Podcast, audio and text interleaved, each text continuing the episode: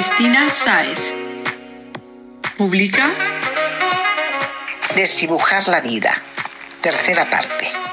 Un mes más tarde, María tuvo un accidente con su coche cuando volvía del instituto. Llovía a cántaros y las ruedas le patinaron. Chocó contra un camión. El automóvil quedó destrozado, hecho un amasijo. Costó más de dos horas rescatarla. La llevaron rápidamente al hospital, donde la operaron de urgencia y estuvo una semana debatiéndose entre la vida y la muerte. Cuando despertó, María tenía fuertes dolores en el pie derecho.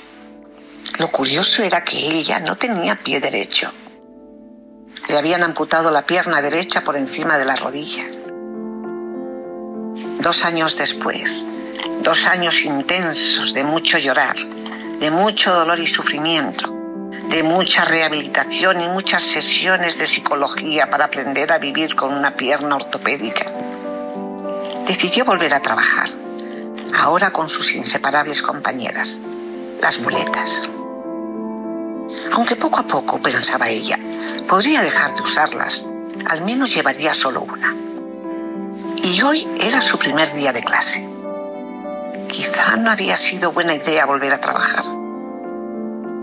Quizá todavía no estaba preparada. Quizá nunca lo estaría. Ah, le estaba resultando más difícil de lo que creía. Enrique casi volaba en su silla de ruedas eléctrica. Siempre iba a toda velocidad.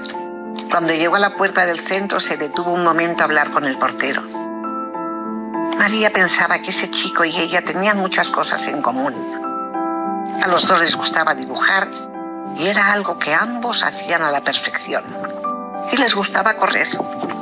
Él en su vehículo portátil e inseparable, su silla de ruedas eléctrica, último modelo, de color azul turquesa. Ella en su maravilloso deportivo de color púrpura que su padre le regaló cuando probó la posición de profesora de dibujo, hacía cinco años. Fue entonces cuando se fue a vivir con Eduardo, diseñador gráfico al que conoció en un curso de posgrado en el que él era el profesor. Se gustaron desde el primer día y juntos dibujaron una bella historia de amor que se fue difuminando a raíz del accidente y se borró definitivamente dos años después pero fue ella quien quiso dejarlo.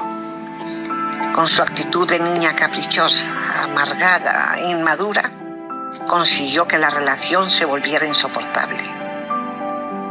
Eduardo la quería, la cuidaba con amor y paciencia, mucha paciencia.